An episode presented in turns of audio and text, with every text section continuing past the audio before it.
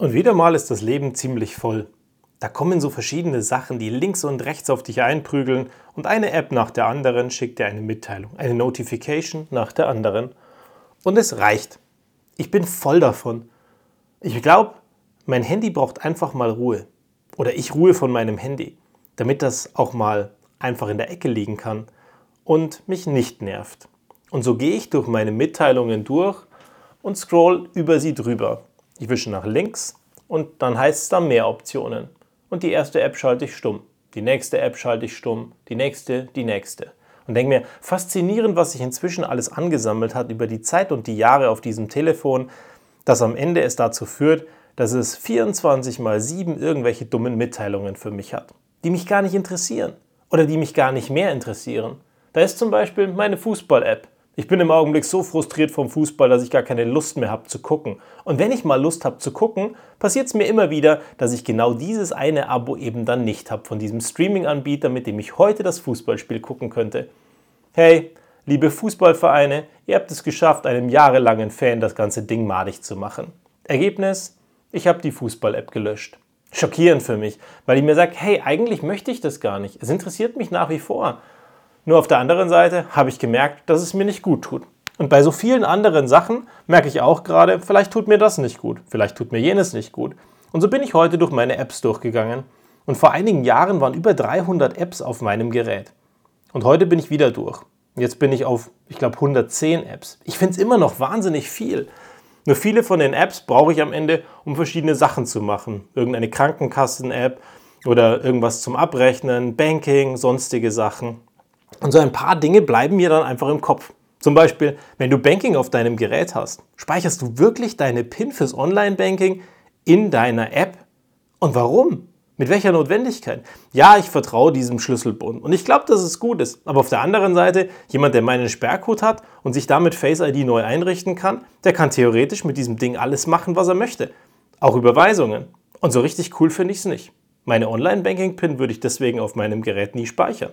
Und dann sehe ich andere Leute, die haben nicht mal eine PIN auf ihrem Gerät und wundern sich, dass dann verschiedene Sachen überhaupt nicht funktionieren. Und wenn ich mir das dann so angucke, dann frage ich mich, wann ist es eigentlich passiert, dass wir ein Gerät haben, das in unserer Hosentasche ist, das viel mehr Daten hat als irgendein anderes Gerät jemals zuvor und parallel die schlechteste Sicherheit hat, die wir überhaupt haben können.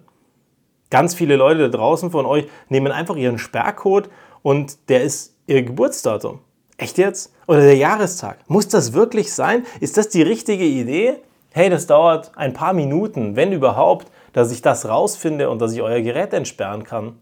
Und glücklicherweise bin ich ja jetzt nicht derjenige, der an euer Gerät gehen möchte und irgendwelche Daten klauen möchte. Aber was ist, wenn es ein anderer möchte? Oder nehmen wir eine App.